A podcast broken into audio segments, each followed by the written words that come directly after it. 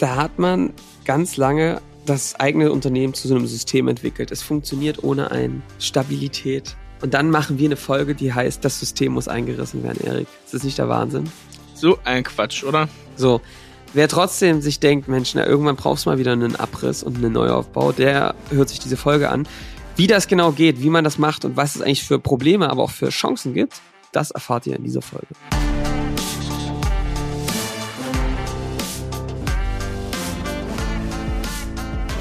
Willkommen zum Scaling Champions Podcast. Konkrete Tipps und Werkzeuge für die Skalierung deines IT-Unternehmens. Hier bekommst du komprimiertes Erfahrungswissen aus über 80 Skalierungsprojekten pro Jahr. Zusammengestellt von Johannes Rasch und Erik Osselmann.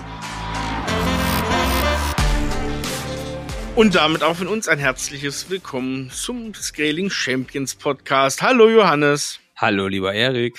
Na, wie geht's? Du, sehr gut. Ich bin ja super entspannt. Ja. Weil ich ein geiles Team um mich herum habe, was selbstständig Systeme einreißt. Guck an. Also einreißen klappt schon mal. Jetzt gucken wir mal, ob die aufbauen auch Das so Aufbauen, klappt. ja. Nur, nur das Ja. Abrissteam besteht. Genau. Also, aber das ist ja schon mal, das ist ja schon mal irgendwie nah dran am, am Zielbild. Und darum soll es ja heute in der Folge gehen, Erik. Wir wollen heute darüber sprechen. System einreißen und neu aufbauen. Damit der schmerzhafteste und gleichzeitig reinigste Prozess als Unternehmer, als Unternehmerin. Und ganz, ganz wichtig. Und wie kann man das wohl schaffen, das immer wieder zu machen und da nicht vollkommen ernüchtert zu sein? Ich bin gerade völlig geschockt, Johannes, will ich kurz mal sagen, wie du meine lapidare Frage nach, wie geht's dir denn sofort genommen hast, um hier thematisch einzusteigen. Ja, selbstverständlich.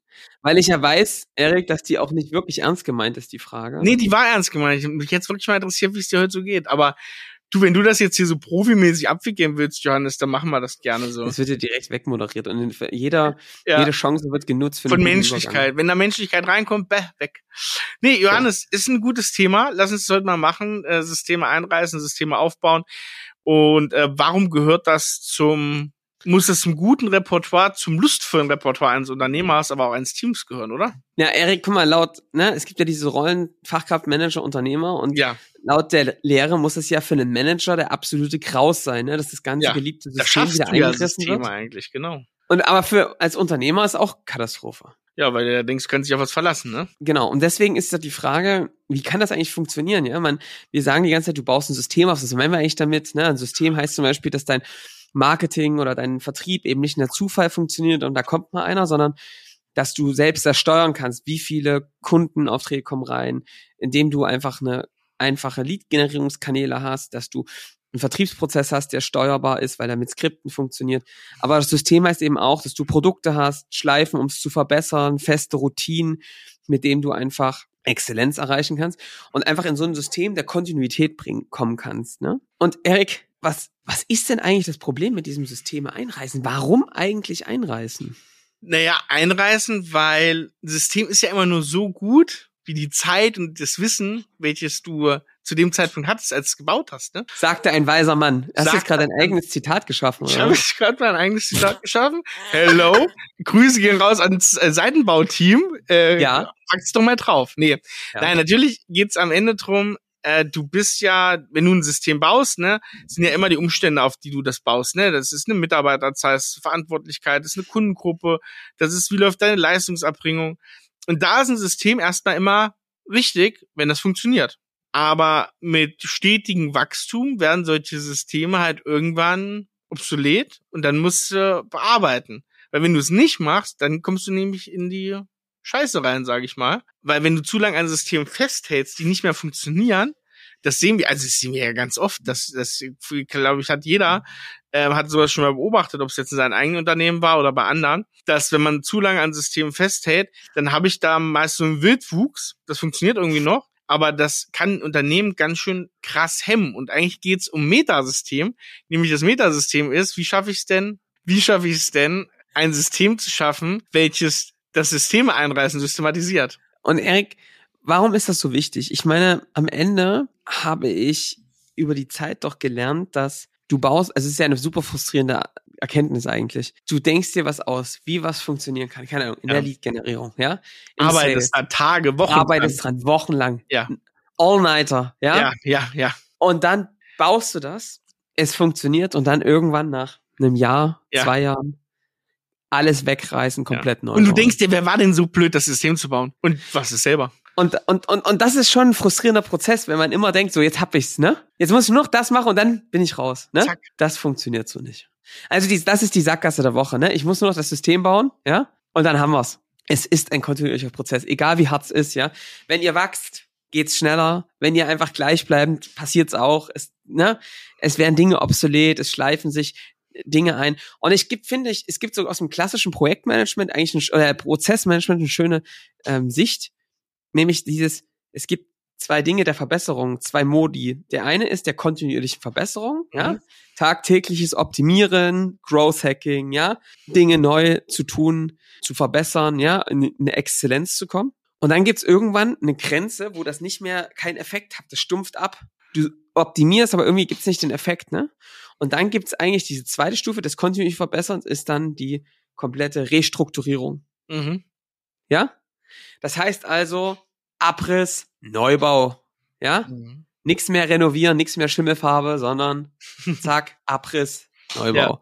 Und das ist das, was ähm, ja immer mal wieder getan werden muss und was die Aufgabe ist. Und jetzt kommen wir in so ein paar Probleme rein, Erik. Das erste Problem ist, typischerweise sind Manager in einem Unternehmen darauf konditioniert, Systeme stabil zu halten. Mhm. Und und das äh, kollidiert natürlich damit total, ne? Ja, macht man sich da Feinde im Unternehmen? Hä?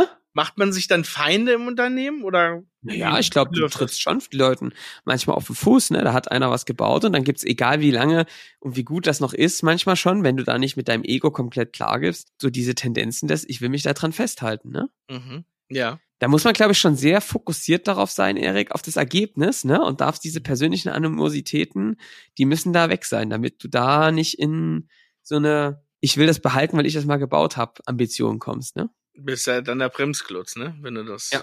Wenn du an solchen Systemen festhältst.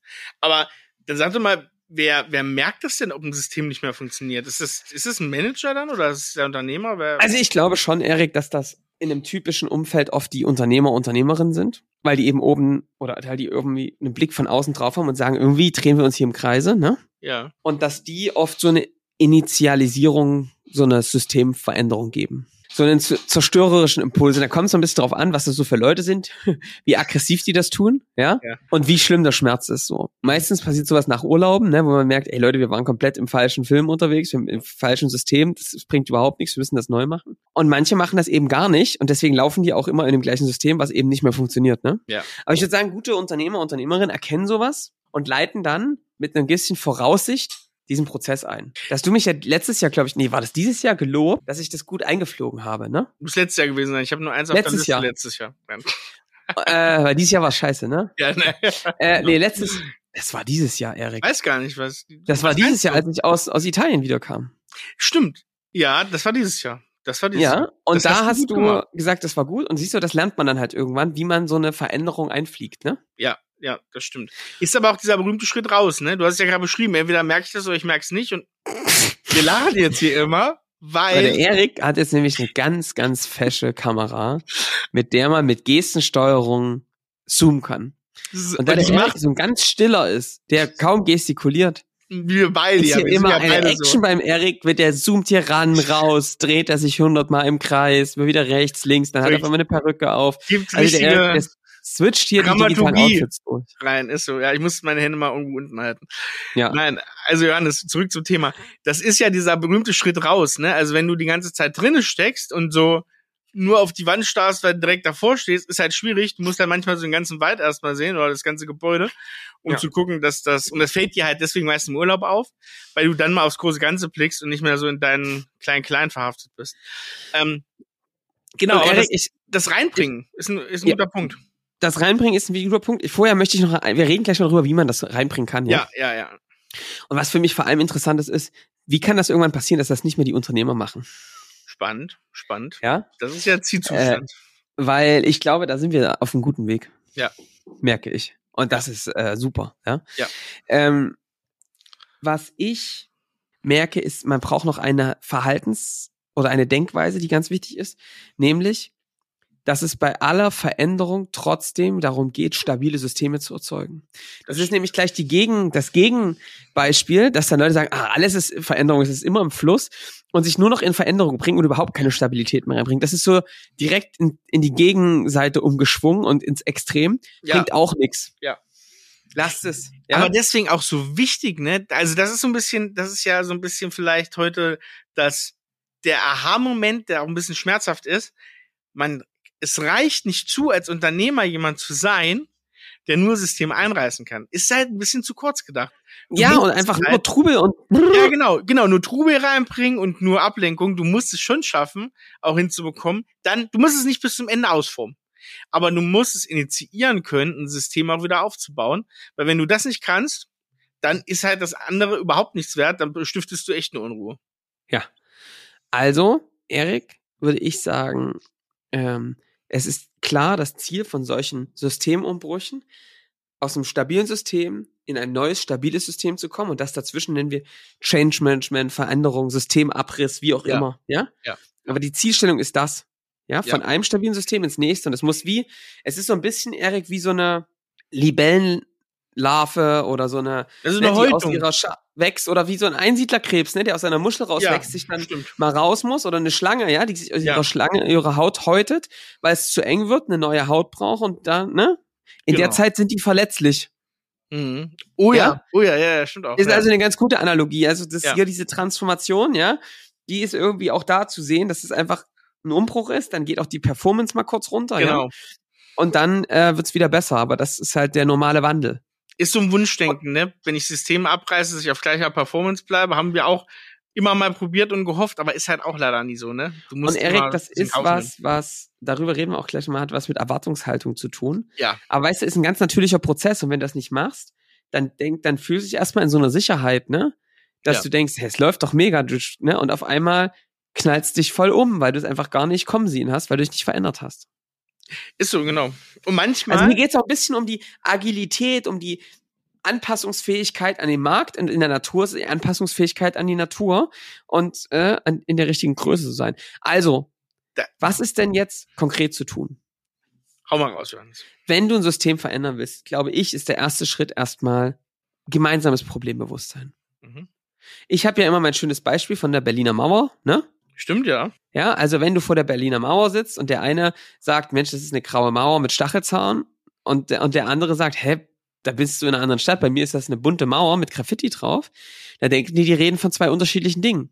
Also wenn du diese unterschiedlichen Wahrnehmungen von der gleichen Situation hast, wirst du keinen wirklichen Wandel hinbekommen Ja. Weil du einen Widerstand hast. Dir sagt nämlich der eine, hä, wir arbeiten komplett am Falschen, das ist eine graue Mauer. Und der andere sagt, hä, die ist doch bunt, ja. Also ist der einzige Weg, um erstmal eine Veränderung anzustoßen, ist wirklich eine Objektivierung der Situation und ein Rauszoomen und ein Betrachten von oben, Heißluftballon rüber über die Mauer fliegen, sagen, guck mal, das ist eine Mauer. Der eine, der da sitzt, sieht das so, der andere sieht das so. Insgesamt kann man sagen, das ist eine Mauer, die von zwei Seiten unterschiedliche Farben hat. Am Ende ist es die Berliner Mauer. Mhm. Ja? Mhm. Das heißt, der erste Schritt für mich ist immer eine Engpassanalyse zu machen und zu sagen, wenn wir jetzt das gesamte Unternehmen angucken, was ist hier eigentlich gerade das Problem? Woran liegt das? Vielleicht nicht an Personen. Ich glaube immer, es liegt erstmal an dem System. Ja. Und wo treten diese größten Ineffizienzen auf? Also dieser Sense of Urgency, ja, also dieses es hier Drang zur äh, Veränderung, ja, der muss erstmal entstehen, indem man irgendwie klare Problemstellung formuliert und da auch die Folgen gut an Beispielen zeigen kann. Also die Ursachen benennt, aber auch die Folgen, wozu die führen, gut an Beispielen aus der Praxis und aus dem Alltag der Leute benennen kann. Naja, um vor allem seine Ziele klar zu haben, ne? Also dieses, dieser, dieser Heißluftballon, den du gerade beschrieben hast, ist nichts anderes, als einen relativ klaren Blick aufs Big Picture zu haben, ne? Ja. Auf, auf welche Ziele habe ich im Großen, welche Ziele leiten sich ab im Kleinen und dann ist ein Systemwechsel und ein Systemanpassung und ein Systemeinriss und Neubau immer relativ verständlich, weil daran kann man es dann gut argumentieren. Und das ist für mich so der zweite Schritt, Erik. Also dann zu sagen, ey, guck mal, so ist es gerade, ist nicht gut, ne? Ist auch nicht unser Anspruch und das ist auch nicht das, wo wir hinwollen. Wir wollen aber ja hoch auf den Berg. Mhm. Und dafür ist es notwendig, dass wir genau diesen Wandel vollziehen. Ne? Der Josef Brunner hat immer gesagt, du musst eine Metapher finden für die Leute, ne? ob du die Mhm. auch mit auf eine Reise nimmst, auf ein Segelboot, ne? das irgendwie in ein gutes Bild zu verpacken. Ja. Und ja, der Schmetterling im Kokon, der hat sich dann, ne? so, also so eine Dinger.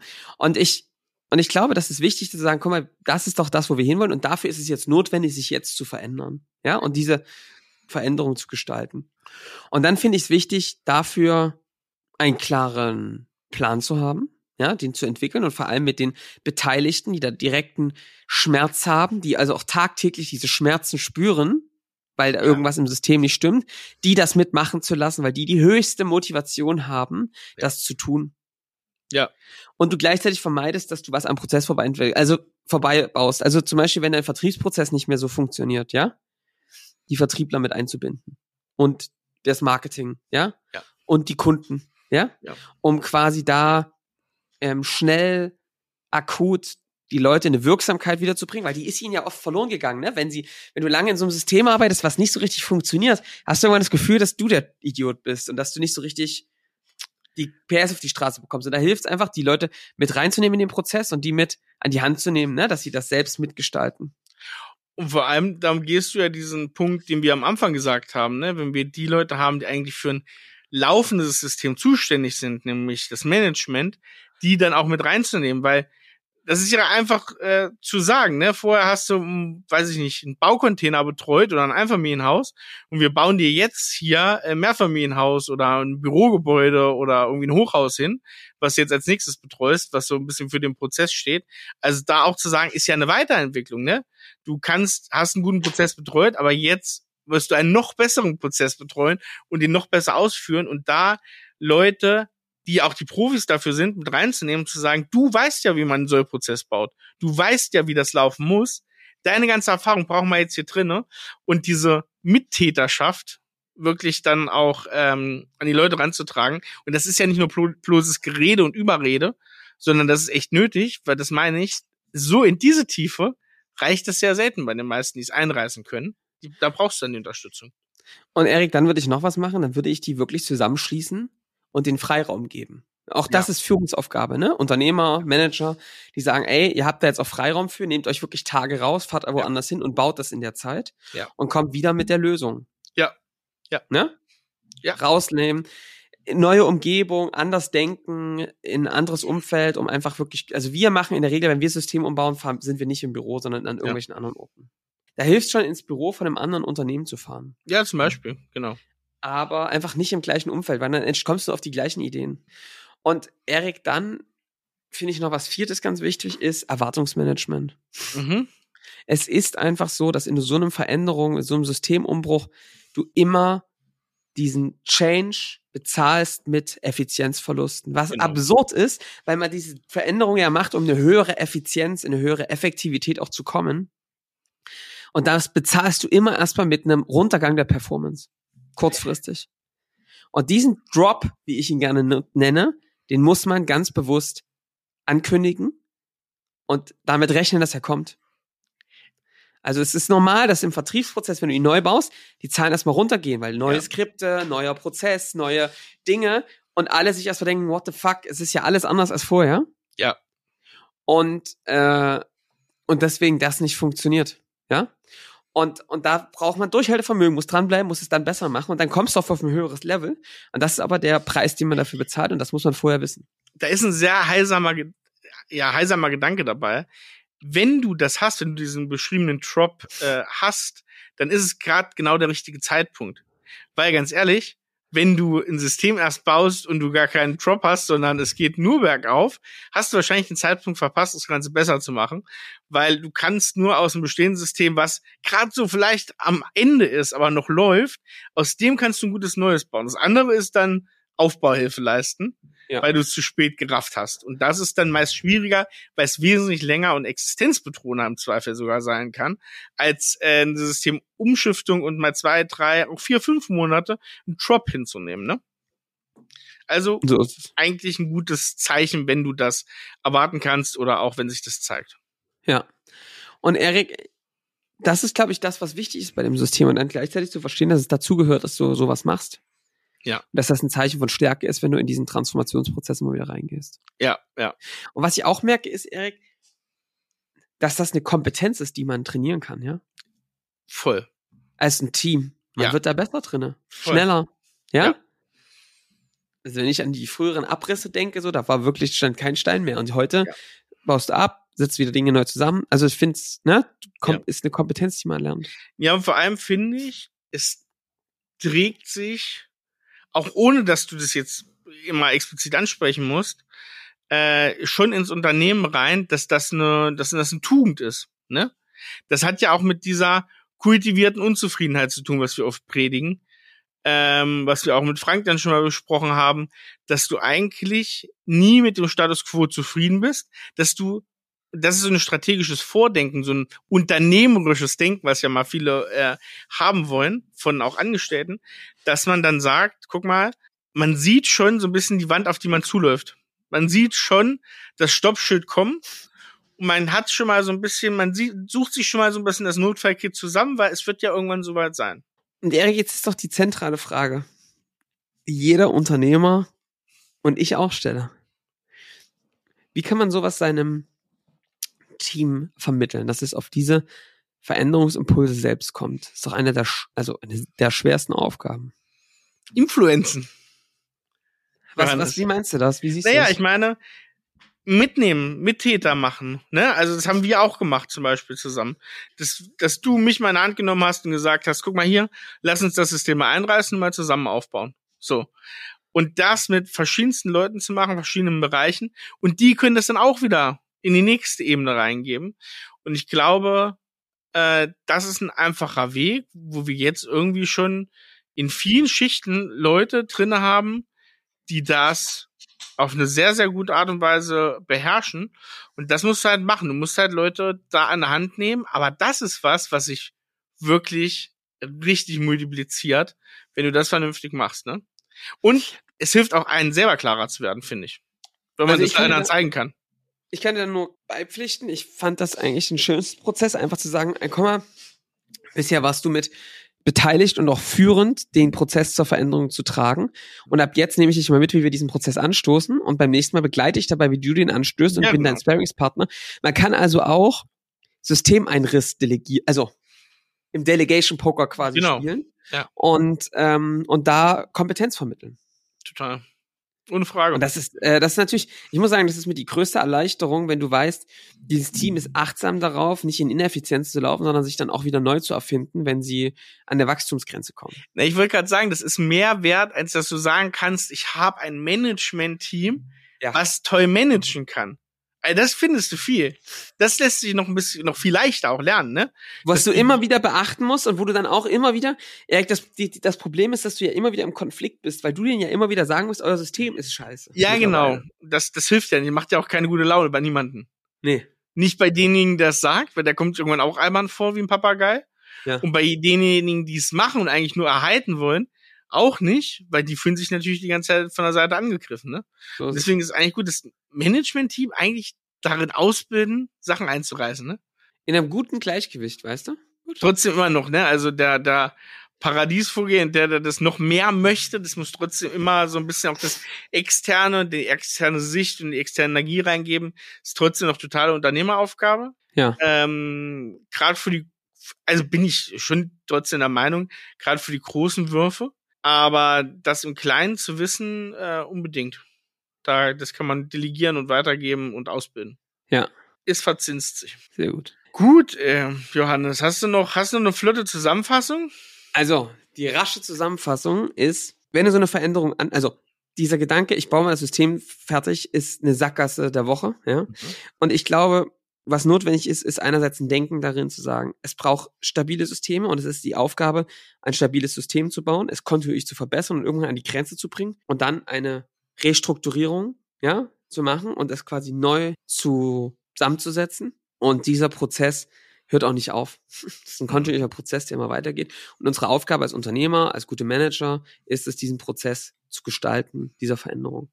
Zu sehen und ihn auszulösen und ihn dann auch zu begleiten und zu Ende zu führen und dann wieder den nächsten Prozess anzustoßen. Und was ich mitnehme, ist erstens, es braucht ein gemeinsames Bewusstsein, ja, gleichen Blick auf die Dinge, Ja. ja, gleiche Problembewusstsein. Zweitens, es braucht ein klares Ziel. Guck mal, wohin wollen wir eigentlich? Warum ist es so wichtig, jetzt hier einzureißen, obwohl es doch eigentlich gut läuft, ja? Alle sagen sich, hey, was soll das? Mhm. Und drittens ist, glaube ich, wichtig, diese Betroffenen mit reinzunehmen ins Team, die das gestalten. Das heißt, die, die tatsächlich tagtäglich diese Schmerzen spüren, das selbst mit umbauen zu lassen, damit sie da höchst motiviert sind und gleichzeitig schöner am Kunden bist. Und was ich gleichzeitig finde, ist, denen dann Freiraum zu geben, dass sie das gestalten können, echte Tage raus, Workshops zusammenhängend, das zu bauen und nicht ewig neben dem Tagesgeschäft das zu machen. Das ist zäh wie Kaugummi. Ja.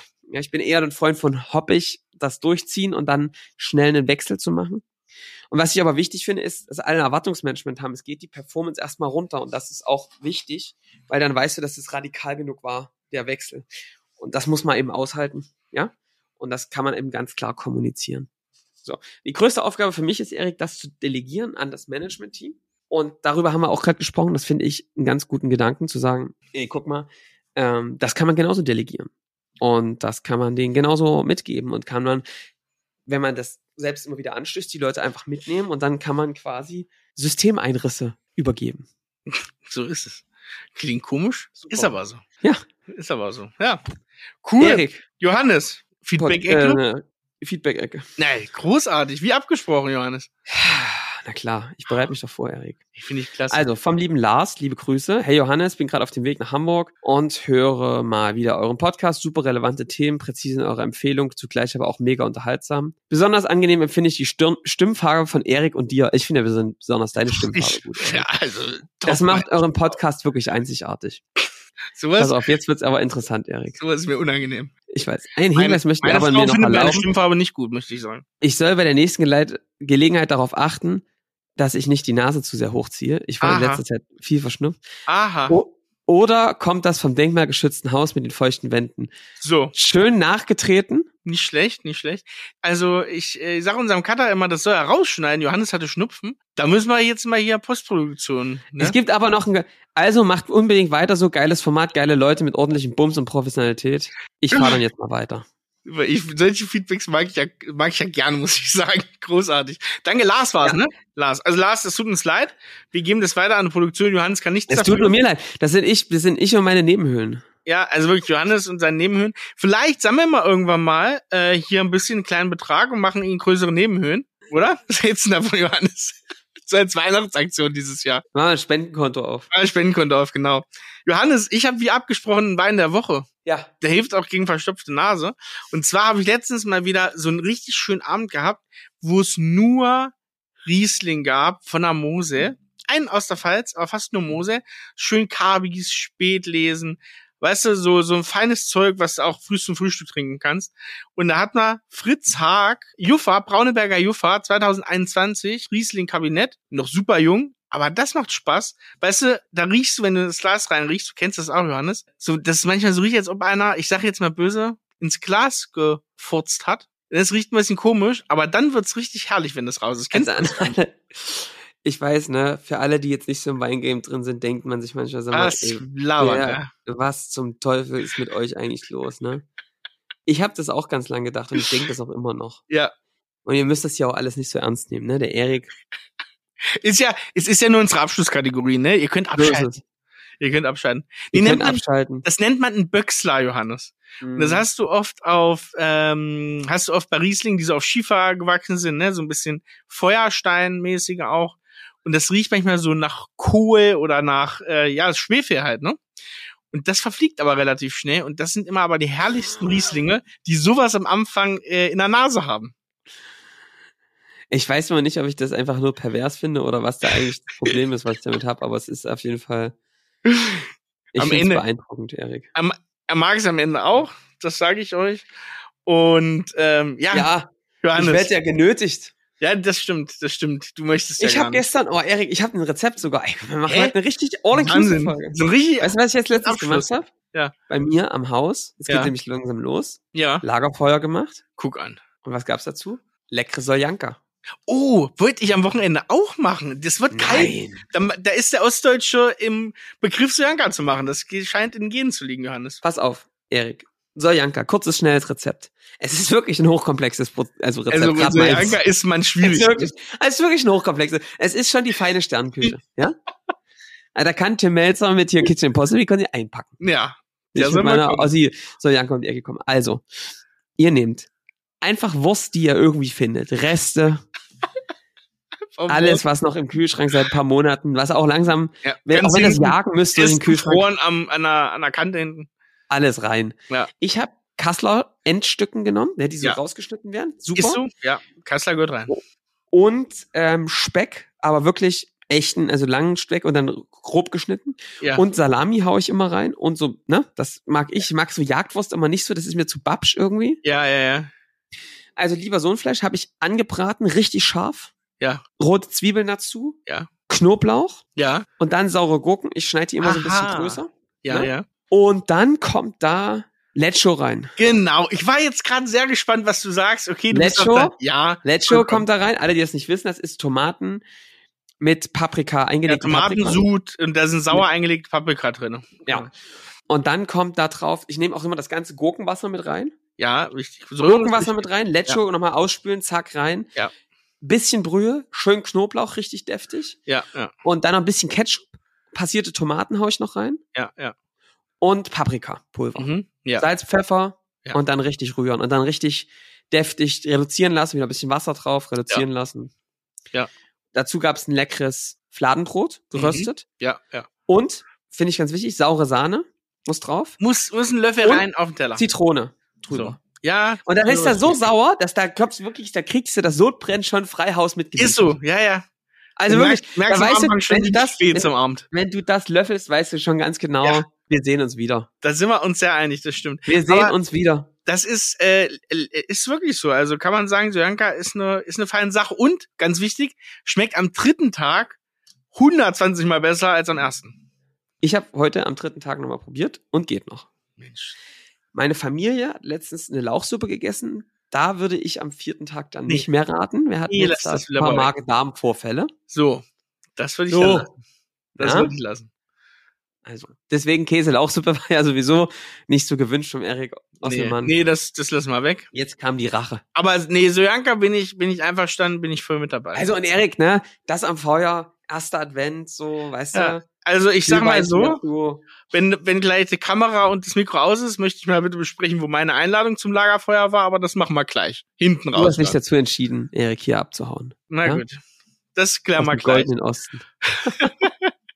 Gut, Leute, ihr Lieben, jetzt haben wir uns ja schon wieder fast verquatscht. wir Ne? haben uns festgequatscht. Ihr geht jetzt schön raus, überlegt mal, ob ihr euer System so lassen wollt oder mal es eine kleine Veränderung braucht. Ja.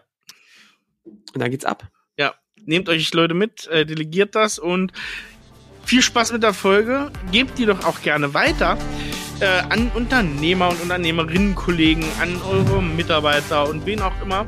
Und äh, ich würde sagen, wir hören uns schon in der nächsten Woche wieder. Lasst uns Kommentare da, gebt uns Tipps gern per E-Mail. Ihr findet alles in den Show Notes.